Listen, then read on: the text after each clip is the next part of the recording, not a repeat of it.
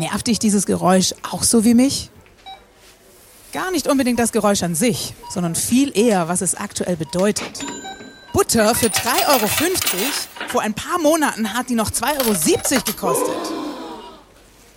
Oder Eier. Da habe ich die guten Bio-Eier vor einiger Zeit für 2,30 Euro bekommen.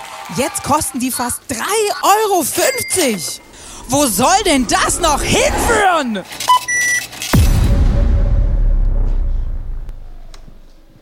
Schön, dass du dabei bist heute, äh, dass wir durch Finanzkrisen durchgehen und dass wir erleben, wie ein unterschiedlicher Glaube möglich ist.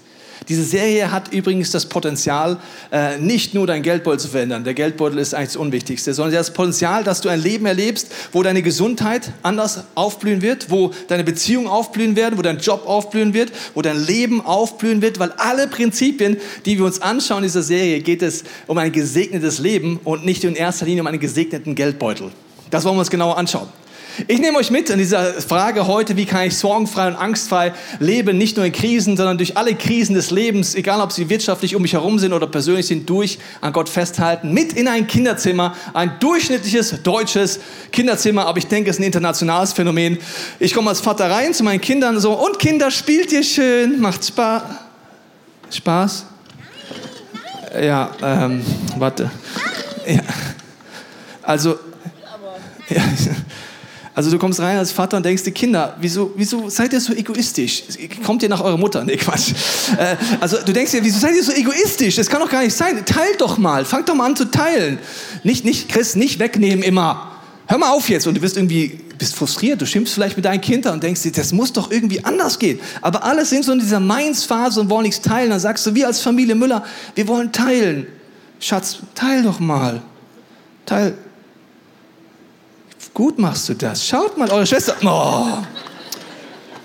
Ich dachte, ich hätte ein positives Beispiel, aber irgendwie klappt es trotzdem nicht. Und der Vater im Himmel ist, glaube ich, genauso am Limit mit uns, ehrlich gesagt. Wenn wir äh, geistliche Kinder sind, sind wir leider genauso in der Gefahr in der Mainz-Phase. Gott möchte uns dort raus sagen, Kinder, Jungs, Mädels, im Reich Gottes denken wir anders. Ja, da ist Großzügigkeit, nicht Egoismus. Stellt euch das mal vor. Da geben wir 10% von dem, was wir haben. Kannst du mal 10%? Nee? Nee, machst du nicht? Aber 10% geben und damit zeigen, dass Gott alles gehört. Und im Reich Gottes, dort gibt es Überfluss. Und der Vater ist genauso am Limit wie ich als leiblicher Vater und denkt sich, Jungs, Mädels, ich würde so gerne euch helfen, dass ihr nicht in dieser Phase bleibt, wo ihr egoistisch seid, alles an euch zieht. Weil bei uns ist es nicht mehr die Spielsachen, bei uns ist dann unser Einkommen irgendwann. Vielleicht, wenn wir Geld investiert haben, vielleicht ist es irgendwann meine Wohnung, mein Fahrrad, mein Auto, irgendwas, was ich habe, ist nicht mehr das Spielzeug, aber es ist trotzdem meins. Und wir sind dort gefangen und du merkst, Gott möchte uns dort rausführen in andere Prinzipien. Die Bibel redet Metanoia, komplett neu denken lernen. Geht es darum im Reich Gottes. Und wir alle müssen komplett neu denken lernen, wenn es um Finanzen geht. Deswegen werden wir jetzt in die Bibel reingucken. Vielleicht hast du es schon oft gemacht, vielleicht hast du noch nicht oft gemacht. Und wir werden dort Bibelstellen angucken. Du kannst die abfotografieren, zu Hause nachlesen. Wir fangen ein bisschen an, weiter reinzuschauen, welche Prinzipien gibt uns Jesus mit auf den Weg, wo wir komplett anders denken lernen dürfen, Chris. Yes, schauen wir direkt mal rein in die Bibel. Und da heißt es direkt in Matthäus 7 in der Bergpredigt von Jesus. Richtet nicht, damit ihr nicht gerichtet werdet. Denn wie ihr richtet, werdet ihr gerichtet werden. Und mit welchem Maß ihr messt, wird euch zugemessen werden. Sieht jemand von euch hier das Wort Geld oder Finanzen irgendwo? Ich auch nicht. Hat nichts mit Finanzen zu tun eigentlich, oder? Warum, warum haben wir die Bibelstelle dann hier? Merkt ihr mal den Anfang von dem Vers und das Ende, okay? Und jetzt schauen wir mal in die Parallelstelle rein in Lukas 6, wo Jesus über dasselbe Thema redet und er fängt wieder an mit und richtet nicht, so werdet ihr auch nicht gerichtet. Verdammt nicht, so werdet ihr auch nicht verdammt. Vergebt, so wird euch vergeben. Gebt, so wird euch gegeben. Ein volles, gedrücktes, äh, geschütteltes und überfließendes Maß wird man in euren Schoß geben. Das heißt eine XXL-Portion quasi. Denn eben mit dem Maß, mit dem ihr messt, wird man euch zumessen. Fällt dir was auf? Der Anfang und das Ende von dem Vers sind genau identisch. Aber dazwischen hat Lukas hier was eingefügt, was Jesus gesagt hat, was anscheinend mega wichtig war. Und zwar, ich markiere das mal hier schön, wir machen jetzt Bible Study, und zwar der Zusammenhang zwischen richten, verdammen, vergeben und geben. Die vier sind alle nach demselben Prinzip. Es ist immer dasselbe Ding, dass es heißt, richtet und wird, äh, ihr werdet gerichtet, verdammt und ihr werdet verdammt und so weiter. Es ist immer das Prinzip, tu das und dann wird dir dasselbe getan werden. Und da ist auch das, das Thema Geben mit dabei, spannenderweise. Und wenn wir ans Thema Geben denken, denk, denken wir oder ich zumindest oft an das Thema Finanzen. Ich denke so, oh, jetzt kommt gleich der Klingelbeutel, Achtung. Und, und wir werden vorsichtig. Und, und Jesus spricht aber hier darüber ganz deutlich. Und, und Jesus geht es um dieses Thema Finanzen. Ihm ist es wichtig. Ähm, ihm ist es sehr wichtig, dass wir, dass wir darüber nachdenken, weil wir geben sollen und dann empfangen. Und das sein göttliches Prinzip ist. Es ist wie das Prinzip von Saat und Ernte. Das Prinzip, das da im Hintergrund steckt. Und ich habe das Prinzip von Saat und Ernte auch mal erlebt, dass ich was gesät habe und dann später was geerntet habe. Und zwar im Negativen. Ich habe Handball gespielt früher und hatte so einen Rivalen in einem gegnerischen Team. Und wir haben zweimal im Jahr gegeneinander gespielt. Und einmal haben wir es ein bisschen übertrieben. Und äh, ich habe versucht, ihn abzuwehren. Und er ist an mir vorbeigerannt und straight Richtung Tor gerannt. Ich hatte keine Chance mehr, ihn zu kriegen. Aber ich bin noch rangekommen und habe ihm einen kleinen Schubser am Ende gegeben. Schiedsrichter hat es nicht mitgekriegt. Keine gelbe Karte. Aber er ist voll auf der Fresse gelandet. Es war nicht so, es war nicht fair von mir. Ähm, meine Schadenfreude war in dem Moment trotzdem da. Äh, ich bin äh, weitergegangen. Zehn Minuten später kam dann die Ernte. Ich war dran, ich bin nach vorne gerannt.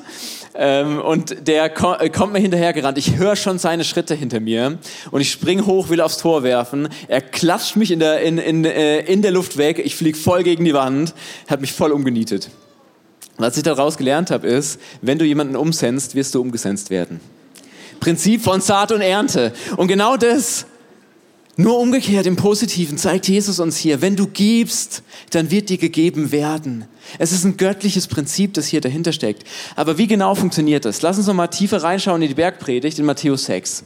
Da heißt es, ihr sollt euch nicht Schätze sammeln auf Erden. Okay, also es ist eine Location, wo wir unsere Schätze sammeln können, weil dort Motten und Rost sie fressen und Diebe einbrechen und stehlen. Das heißt, dieser Schatz dort ist vergänglich. Und dann geht es weiter. Sammelt euch aber Schätze, und zwar nicht auf Erden, sondern im Himmel. Das ist ein Gegensatz hier. Wo weder Motten noch Rost sie fressen und wo Diebe nicht einbrechen und stehlen. Das heißt, da ist der Schatz unvergänglich. Und dann heißt es, denn wo also entweder auf der Erde oder im Himmel, dein Schatz ist, da wird auch dein Herz sein.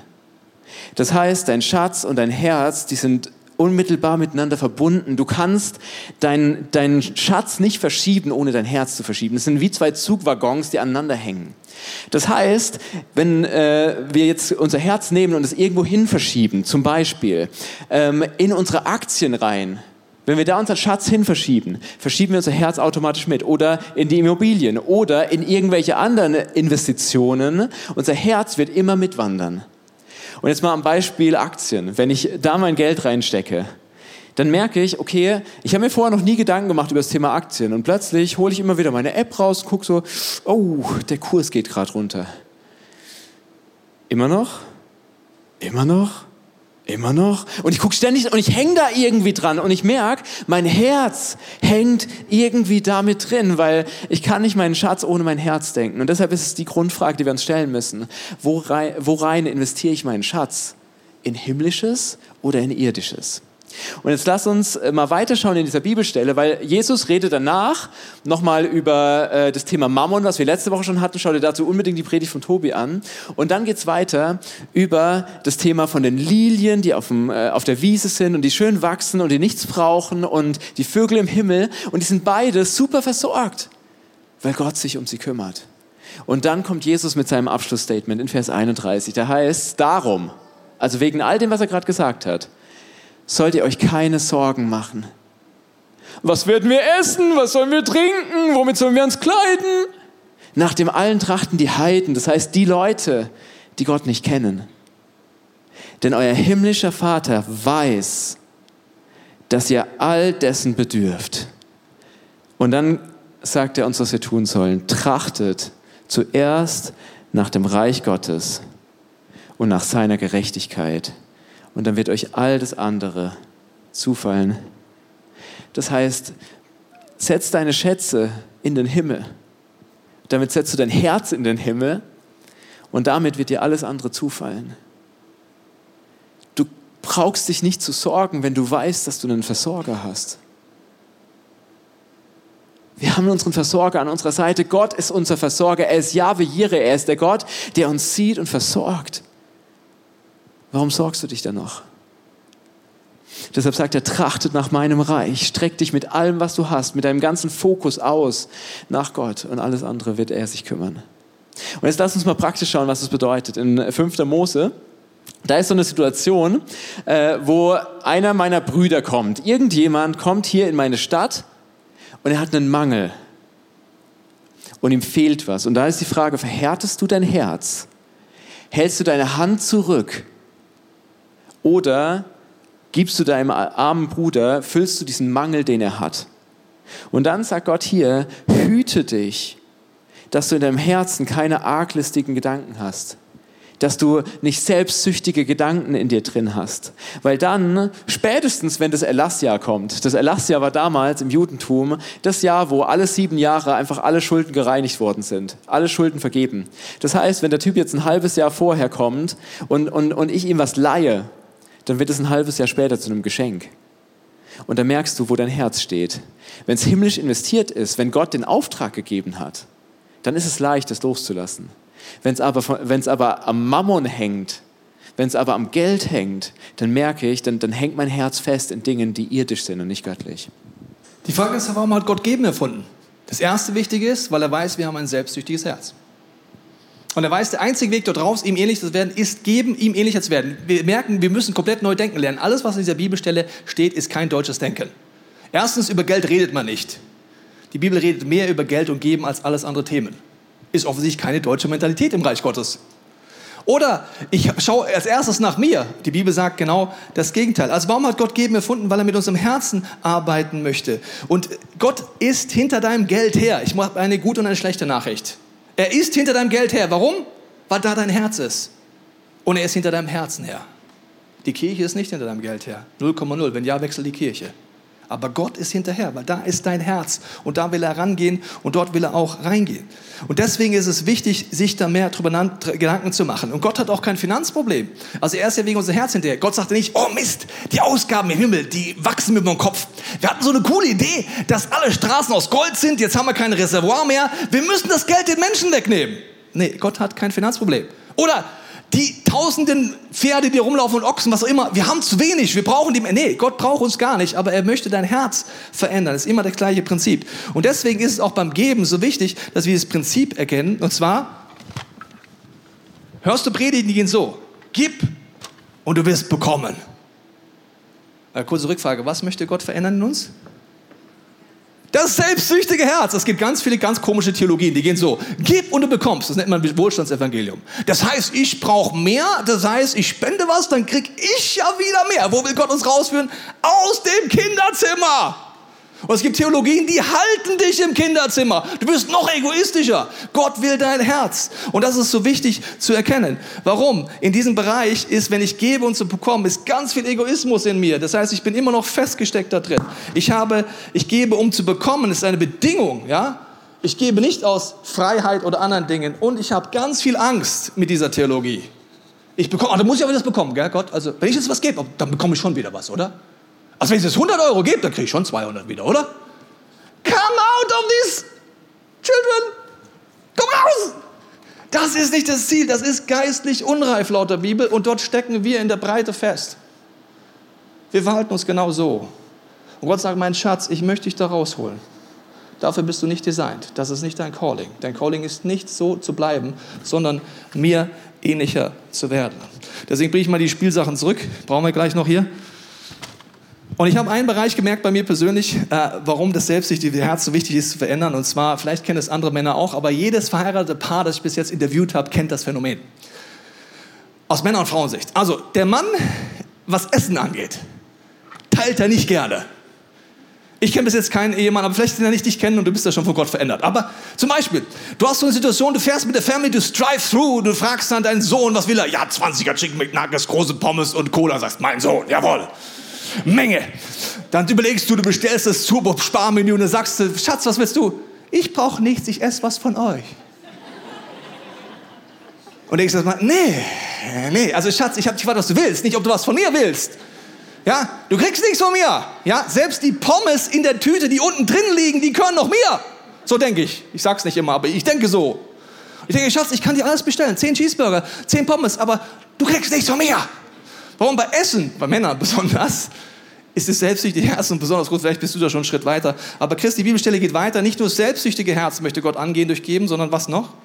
Ja, Jesus äh, oder Gott zeigt uns in 5. Mose noch ein anderes Prinzip, weil da heißt es, sondern du sollst ihm geben und dein Herz sollst nicht verdrießen lassen, dass du ihm gibst, denn dafür wird dich der Herr, dein Gott, segnen in allen deinen Werken und in allem, was du unternimmst. Es gibt zwei Stellen, wo der Teufel dich angreift. Das erste ist vor dem Geben durch Verdruss und nach dem Geben, äh, vor, dem Geben durch Selbstsucht und nach dem Geben durch Verdruss oder durch ein Bereuen von dem, was du gerade gemacht hast.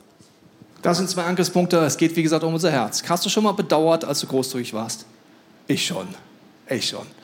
Ich mache dir ein Beispiel. Erst vor kurzem, äh, wir hatten äh, Geld geschenkt bekommen, überraschend viel, und wir hatten so ein anderes äh, Ehepaar aus unserer Kirche eingeladen, weil wir wollten feiern, was Gott Großartiges getan hat in unserem Leben. Wir dachten, wir gehen mal so richtig von dem Geld schön essen in ein Steakhouse, in ein edles Steakhouse. Ich war in so einer Art von Steakhouse noch nicht oft genug offensichtlich, weil ich die Karte nicht verstanden habe. Okay? Dann kommt der Kellner und sagt, ja, also wenn ihr Fleisch wollt, also ich würde euch empfehlen, pro Person so und so viel, das nehmen wir bei so und so viel Kilo und äh, ich empfehle euch das Fleisch, das ist ganz besonders gut, seht ihr auch in der Karte, ich schaue kurz hin, ja, Preis passt, okay, nehmen wir. Ober geht weg, meine Frau auf ihre sympathische Art, äh, Schatz, Frage. Du hast gerade das und das bestellt für uns, für euch. Ich habe ja nur Chili con Carne genommen, aber das, wenn ich es richtig sehe, ist der Preis pro 100 Gramm, nicht pro Fleischstück. Ich schon, ja, das ist pro 100 Gramm. Ich war Mathelehrer, habe kurz überschlagen. Ich habe gerade zwei Stück Fleisch für 200 Euro bestellt. Also ich wollte ja feiern, ja, aber so viel ist es mir einfach nicht wert. Okay, ich bin so eine Mischung aus Schockstarre Menschenfurcht, weil sie sagt, du könntest jetzt zum Ober gehen, aber ich bin irgendwie gelähmt in dieser Mischung aus Menschenfurcht und Schockstarre, reagiere nicht, versuche tot zu spielen und schaue, ob das Leben an mir vorbeizieht, aber es passiert nichts. Sie sagt, soll ich gehen? Und ich reagiere nicht, reagiere nicht. Und irgendwann fra fragt sie natürlich, sie ist mutig, ich nicht, den Ober. Und er sagte, ja, wir könnten schon umbestellen, aber jetzt haben wir das Fleisch schon abgeschnitten und es ist in der Produktion. Es ist leider zu spät. So. Da kommen zwei Stück Fleisch für 200 Euro. Und die haben nicht mal geschmeckt. Und ich hatte richtig viel Verdruss. Richtig viel Verdruss. Und ich habe es bereut, das zu machen. Unsere Gäste, die wir eingeladen waren, peinlich berührt. Wir können auch was zahlen. Und sagt, nee, meine Frau hat es Gott sei Dank mit Humor gerettet. Die hat es dann irgendwie rausgezogen. Aber so ist das, wenn wir Verdruss haben. Die gleichen 200 Euro würde ich ohne Probleme woanders investieren, wenn Gott mir das sagen würde. Da habe ich Verdruss gehabt. Mein Herz war immer noch gefangen. Äh, ich war dort festgesteckt. Ich habe jetzt heute Mittag auch noch mal Lust zu essen. Kann mir irgendjemand Geld leihen, vielleicht heute Mittag? Christina, das ging jetzt schnell. Ein Stück Fleisch, 100 Euro, danke. Ja, mit diesem befreundeten Ehepaar machen wir Running Gag, wir tun alles nur in Fleischstücken berechnen. Es fällt mir gerade noch ein, letztens sagen sie, wir haben einen Flug gebucht für das Israel Camp, hat nur zweieinhalb Fleischstücke gekostet. 250 Euro, egal. Ja, Christina war jetzt die schnellste, gell? Also warum hat sie das mir sofort gegeben? Was denkt ihr? Ich habe es ihr vorher gegeben. Ich habe gesagt, Christina, wenn ich nachher frage, kannst du es mir einfach geben? Es ist mein Geld. Deswegen hat Christina, hat's ist dir schwer gefallen? Nö. Bereust du es? Nö. Zack, zack, raus. Ist ja eh mein Geld. Und das ist unser Problem. Wenn wir Dinge bereuen, denken wir, es ist unser Geld. Wenn wir wissen, dass alles von Gott kommt, alles zu ihm zurückfließt, wenn er alle unsere Gaben, alle unsere Ressourcen gibt und alles ihm gehört und mir einen Auftrag gibt zu geben, kann ich danach kein verdrießliches Herz haben, weil es hat mir gar nicht gehört. Okay, Chris, was finden wir noch in dieser Geschichte, außer ja. diesen zwei Herzensvarianten? Es geht weiter in dem Bibelvers, da heißt es, sondern du sollst ihm aufladen. Und zwar von deinen Schafen, von deiner Tenne, also von deiner Scheune, von deinem Kelter, also den ganzen Gerätschaften, die da drin stehen, sodass du ihm gibst von dem, womit dich der Herr, dein Gott, vorher schon gesegnet hat. Komm noch mal ins, Kinder, noch ins Kinderzimmer, Chris. Geh in deine alte Rolle zurück. Also, Gott arbeitet jetzt mit seinen Kindern, okay? Wir sind jetzt hier in der Gemeinde ICF München. Seine Kinder haben sich versammelt. Und Gott versucht es irgendwie unser Herz zu erreichen und irgendwie uns da rauszuholen. Ja, kann man irgendwie die Provinas Gesicht mal einfangen, weil ich finde es so lustig, wie die guckt. Okay. Und möchte ich sagen, es geht nicht giving to get, sondern giving to give. das ist ohne Bedingung. Gott möchte uns dahin führen, dass wir aus ganz anderen Motiven geben. Er möchte, dass wir geben aus Liebe. Liebe hat nie eine Bedingung. Ich gebe nicht, damit ich was bekomme. Das ist nicht Liebe. Das ist Manipulation. Liebe ist, sie gibt einfach. Gott möchte uns dahin führen, dass wir einfach geben aus Großzügigkeit, weil Jesus in uns lebt und er uns verändert, unser Herz immer mehr verändert. Er möchte uns dahin führen, dass wir diese Freiheit erleben. Dies bedeutet, dass wir einen Versorger haben. Da möchte er uns hinführen. Und er möchte uns zu geistlich reifen Kindern bringen, die nicht in dieser Phase hängen bleiben, sondern Teenager werden, Väter und Mütter werden, Verwalter und Verwalterin werden und das hört nie auf, dieser Prozess. Also, der Vater ist wieder unterwegs mit seinen Kindern und versucht, ihnen Sachen beizubringen und sagt, okay, Provina, mein Kind, gib mal was in die Mitte, fang mal an, ein bisschen zu geben, ich segne dich. Fein, mein Kind, super. Hast du zwei Euro gegeben, freut mich. Und Gott, wenn du anfängst zu geben, gibt er was dazu. Weil es belohnt das Herz. So, dann merkt sie, wow, Gott ist ja großzügig, ich muss ja gar nicht klammern. Die Geschwister merken, Gott gibt was in die Mitte. Und sie fangen auch an zu geben. Und Gott denkt sich, ja genau, die erste Gemeinde teilte alles, was sie hatten und sie sorgten dafür, dass Gott einfach immer noch dazugegeben Gott gibt dazu, wenn wir geben. Schön, Chris. Ich habe gemerkt in meinem Leben, dass ich jahrelang gebetet habe, Gott, gib ein Wunder in meinem Leben. Ich habe immer gebetet, Gott, ich brauche ich hatte unterbewusst die Theologie, es gibt Menschen, die geben halt eher, das sind die Unternehmensberater oder die Firmenbesitzer. Und dann gibt es die, die bekommen eher, das sind die Pfarrer, die Erzieher und die Sozialarbeiter. Die bekommen eher. Ne? Das heißt, ich bin eher der, der betet, dass Gott ein Wunder macht, aber ich habe gemerkt, was für eine komische Herzenshaltung ich habe. Ich denke ernsthaft, dass die Prinzipien nur klappen, wenn ich Millionär bin. Und dann habe ich angefangen zu beten, Gott, mach mich zu einer Person, die nicht nur Autos geschenkt bekommt, sondern die Autos verschenkt. Mach mich zu einer Person, die einfach großzügig ist, die weitergibt und die irgendwann Wohnungen verschenken kann. Wie soll das gehen? Ja, durch Gottes Hilfe. Und dieses Gebet hat mein ganzes Leben verändert. Und das ist das Prinzip, was ich euch nochmal zeigen möchte hier an dieser Grafik. Und zwar ist es so, dass hier oben sind die göttlichen Ressourcen, die göttlichen Ideen, die göttlichen Strategien, alles göttliche Know-how und auch das Geld. Hier unten ist diese Welt mit Nöten, Beziehungsherausforderungen, mit allen möglichen Leid, Schmerz. Und die Frage ist, wie kommt dieses göttliche Know-how und diese göttlichen Ressourcen zu den Menschen? Die Bibel sagt, es gibt ein Nadelöhr. Und dieses Nadelöhr ist dein und mein Herz. Gott sucht Menschen, die sagen, Gott, hier bin ich, ich bin dein Kind, ich will lernen, dass du mein Herz veränderst, dass ich dir ähnlicher werde. Und dass ich lerne durch deine Prinzipien, wenn du mir einen Auftrag gibst, Heiliger Geist, es weiterzugeben. Je größer unser Herz wird, je mehr wir Gott ähnlicher werden, desto größer wird das Volumen dieses Trichters. Desto mehr kann Gott uns anvertrauen mit dem Ziel, dass ein Fluss entsteht und nicht ein Stausee entsteht. Und das können Finanzen sein, das kann sein, dass du großzügig bist. Ein Bekannter von mir zum Beispiel hat immer in seiner Hosentasche mehrere hundert Euro. Er ist auch Pfarrer, hat schon den Armutsgeist hinter sich gelassen, aber hat mehrere hundert Euro in, in seiner Tasche und sagt immer, Gott, wenn du mir etwas sagst, gebe ich das weiter. Das kann sein, dass er einen Einkauf zahlt. Die Tankstelle heutzutage ist natürlich auch eine gute Möglichkeit, großzügig zu sein. Einfach mal den Nachbarn zu zahlen oder einfach nur 100 Euro zu geben. Es kann aber auch ohne Geld sein. Wir waren letztens unterwegs, ich habe neue Schuhe gebraucht für meine Gassi gehen mit meinem Hund, brauche ich wasserdichte Schuhe. Meine Frau sagt, komm, wir gehen in diesen Laden rein. Wir gehen rein, ich suche die Schuhe und meine Frau ist immer sehr aufmerksam. Sie sagt, ist dir aufgefallen, dass der hinkt, der Verkäufer? Mir ist nicht aufgefallen, mir fällt sowas einfach nicht auf. Der muss schon tot umfallen, dann will ich schon beten, aber sonst Details mehr nicht. Ich sage, ja stimmt, der hinkt. Und dann sagt sie, ich glaube, du solltest ihn beten. Ich so, wow, okay, machen wir. Dann sage ich zu ihm an der Kasse, äh, fragen wir ihn, was er hat. Er erzählt, dass er operiert wurde schon, dass er hoffnungslos ist, dass es sich nicht verändert. Und dann sage ich einfach, ob ich, bevor ich hier einkaufe, noch für ihn beten darf, weil ich Gott kenne und glaube, dass es ihm danach besser geht, wenn ich für ihn bete. Dann sagt er, ja, ich bete für ihn an der Kasse. Er hat Tränen in den Augen, er ist total angerührt. Er ist total erfüllt. Und am Ende sagt er noch zu mir, wissen Sie was, Sie kriegen Mitarbeiterrabatt, 20 Prozent. So, habe ich gebetet, um Geld zu bekommen?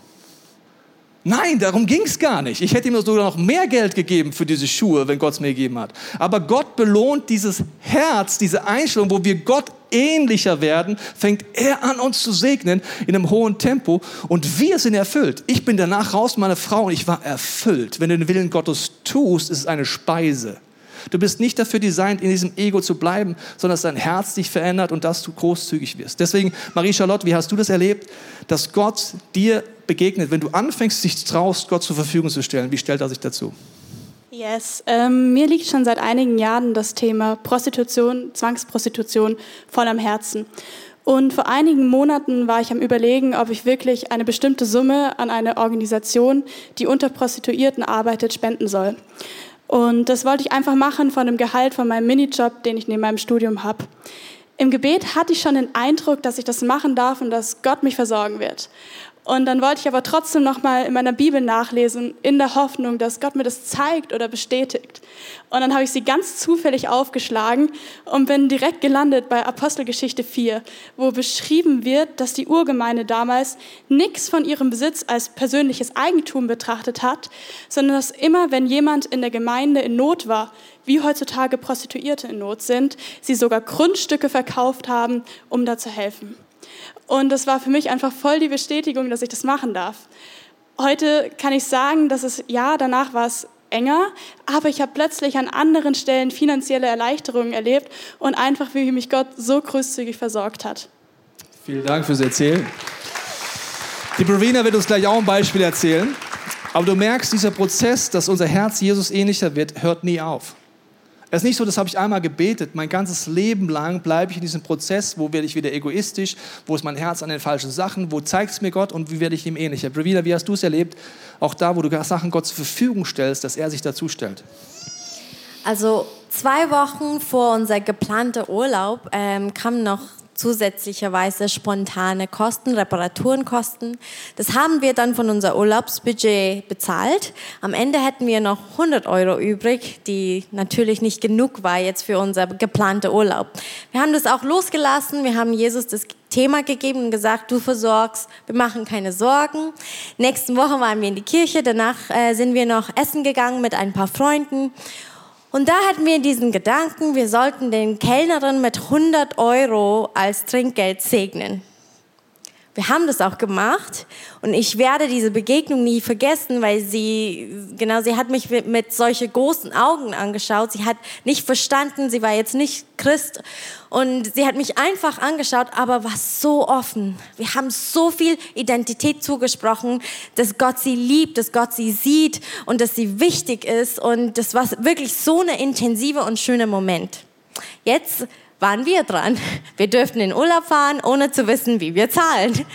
Haben wir auch gemacht, weil wir den wirklich ganz klare Go von Gott hätten und kam nach sieben Tagen, dem Moment, wo wir zahlen müssen, sind wir vor der Vermieter gegangen, äh, wollten für, den, für unsere Wohnung zahlen und dann hat sie uns angeschaut und gesagt, nee, ihr zahlt aber nichts. Nach, also eine Woche lange Urlaub waren uns einfach beschenkt und das zeigt einfach, wie großzügig Gott ist zu mir und das, genau, ich, ich bin immer noch sprachlos davon. Genau. Danke, Bravina. Hier hast du zwei Beispiele gehört, nicht giving to get, sondern just giving to give. Da war keine Bedingung dran, war kein Preiszettel dran, Gott, du musst, aber nein, Gott, ich liebe dich und wenn du mir einen Auftrag hast, mache ich das und egal, was das für meinen Urlaub bedeutet, ich vertraue dir. Und das Herz hat sich immer mehr verändert. Ja, Chris, nochmal zum Abschluss in diese Bibelstelle zurück. Was ist ein letzter Gedanke noch aus 5. Mose? Ja, die Bibelstelle schließt äh, wunderschön ab. Da heißt es am Ende, und sollst du daran denken, dass du auch Knecht warst damals in Ägyptenland. Und der Herr, dein Gott, hat dich erlöst. Und darum gebiete ich dir solche Sachen heute. Gott gebietet uns zu geben. Das ist ein bisschen krass jetzt, ne? Warum macht das? Weil er sagt, wenn du verstehst, dass Jesus in deinem Leben ist, dass er dich verändert, dass er heilt, dass du aus, einer, aus einem Sklavenland kommst. Und je mehr du diese Perspektive hast, was Gott in deinem Leben tut, umso dankbarer du wirst, umso großzügiger du wirst, desto mehr wirst du erleben, wie Gott dich versorgt und dich äh, nach vorne bringt. Die Bibelstelle hatte Chris vorgelesen, trachtet zuerst nach dem Reich Gottes. Das heißt nicht, dass ich keine Aktien mehr habe, wir schauen uns die nächsten Wochen an. Das heißt nicht, dass ich nicht investiere, es heißt einfach nur, mein Herz ist nicht da. Die Aktien dienen mir, die, was auch immer, mein Geld dient mir, mein Fahrrad dient mir und nicht ich diene dem. Und ich fange an, frei zu sein, weil es dann nur noch Geld wird. Wenn es nur noch Geld ist, weil du nicht zu kurz kommst, kannst du großzügig sein mit dem Kellner, mit was ich meine, wenn du die Versorgung erlebst. Und deswegen möchte ich heute mit dir beten, in allen Locations und auch zu Hause. Und zwar, dass Gott ein Wunder in unserem Herz macht. Ich glaube, wir alle brauchen immer wieder ein Wunder in unserem Herz. Ich werde das für mein Herz beten, gerne auch für dein Herz beten, dass Gott wie so eine geistige OP macht. Vielleicht merkst du in deinem Leben, ja, ich bin so eine Person, die klammert, ich habe Angst. Ich habe Egoismus in meinem Leben. Ich war vielleicht schon mal großzügig, habe vielleicht Schlechtes erlebt. Vielleicht ist es auch der Punkt, wo du sagst, Gott, ich brauche wirklich ein Wunder, weil ich kenne das alles noch gar nicht. Ich habe das zu Hause nie erlebt. Ich kenne auch gar keine Menschen, die das leben, aber ich bete, dass du sie mir vorbringst. Deswegen lass uns einfach die Augen schließen, vor Gott ehrlich werden, unser Herz öffnen und du kannst gerne mit mir beten, Vater, ich gebe dir heute ganz neu mein Herz. Du siehst, wie es manchmal eng ist von Angst, von Sorgen. Wie es eng ist, weil ich denke, ich komme zu kurz, wo ich eher so einen Armutsgeist habe, wo ich denke, ich, ich muss bekommen, ich kann doch nicht geben. Und ich bete, dass du mich heute befreist von diesem Armutsgeist. Ich bete das über mein Leben, dass dieser Armutsgeist weichen muss ich bete über meinem Leben, dass ich offen bin für dich, Heiliger Geist. Veränder du mich von innen nach außen. Mach mich zu einer Person, die deine Stimme hört. Mach mich zu einer Person, die diese Serie nutzt, um deine Prinzipien in der Breite tiefer zu leben und zu erleben. Und wenn du mir heute zuhörst und Gott nicht kennst, kannst du mit mir beten, Jesus, komm in mein Leben. Ich brauche einen Retter. Es wackelt alles um mich. Es ist alles so unruhig. Ich brauche dich in mir, damit du mich von innen nach außen veränderst. Ich nehme es an, dass du am Kreuz für mich gestorben bist, dass du den Weg frei machst für eine Beziehung mit dem Vater. Und Vater, ich bete für uns als Kirche, mach, dich, mach uns dir, dich ähnlicher. Wir wollen einfach immer mehr werden wie du. Wir wollen immer mehr diese Freiheit schmecken. Erst recht in einer Zeit, die voller Angst, Sorgen, Egoismus und Hamstern ist. Wollen wir erleben, wie dein Licht leuchtet. In uns, durch uns, in unserem Land. Danke, dass du diese OP jetzt machst geistlich, dass du jetzt wirkst und handelst, zu uns redest. Wir sind offen dafür. Amen.